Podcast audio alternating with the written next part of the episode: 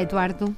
Olá, Isabel. Uh, eu acho que depois de sermos mães e pais, já sou mãe de um filho de 35 anos, Eduardo.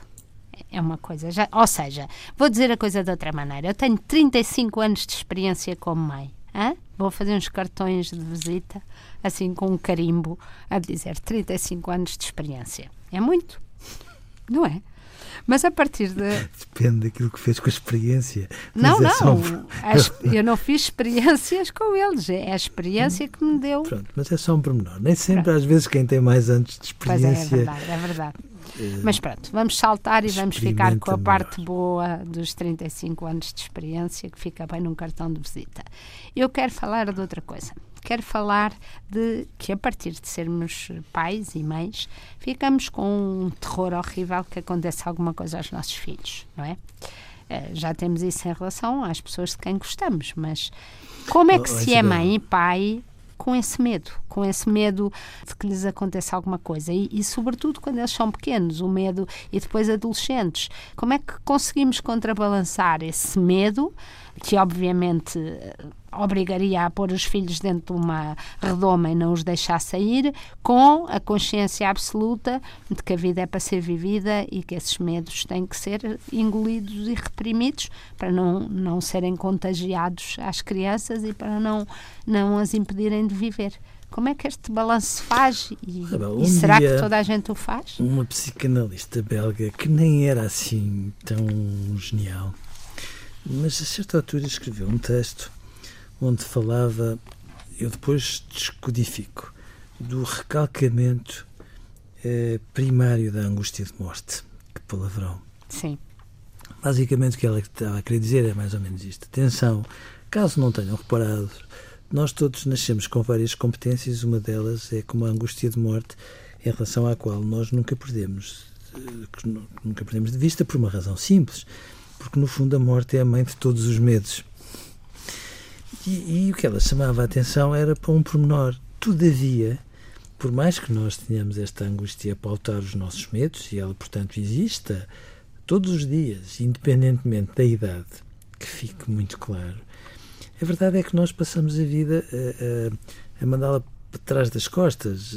Ela existe, mas nós lidamos com a nossa vida como se ela não existisse. O que é que se passa?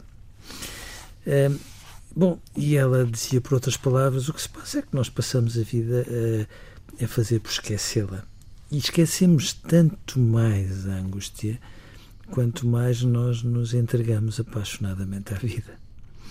E, portanto, é verdade, quando nós temos filhos, acendem-se muitos sensores.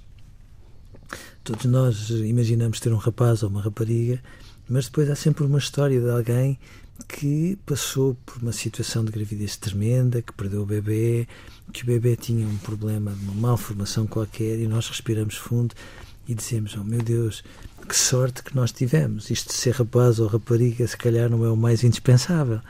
E depois temos sempre ao nosso lado, ou chega-nos uma história de uma criança que teve um acidente e que fez isto ou aquilo, e nós mais uma vez dizemos: Ah, e se fosse connosco? E depois há um adolescente que fez uma asneirola qualquer e com um azar de todo tamanho se precipitou numa situação que o penalizou e às vezes por toda a vida e nós mais uma vez. E depois acontece qualquer coisa em que eles saem à noite e acontece um, um acidente grave. De facto hum, nós deixamos de olhar só para nós e, e passamos a vida muito preocupados com aquilo que pode acontecer aos nossos filhos os pais saudáveis são aqueles pais que dizem olha eu já nem quero saber a hora que tu chegas, imaginando que eles já são mais do que crescidos.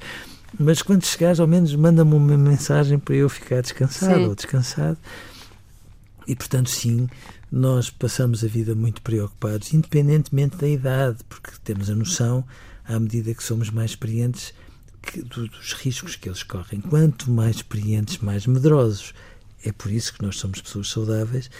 Mas o problema é, nós vivermos esses medos a convicção de que não os intoxicamos com os nossos medos.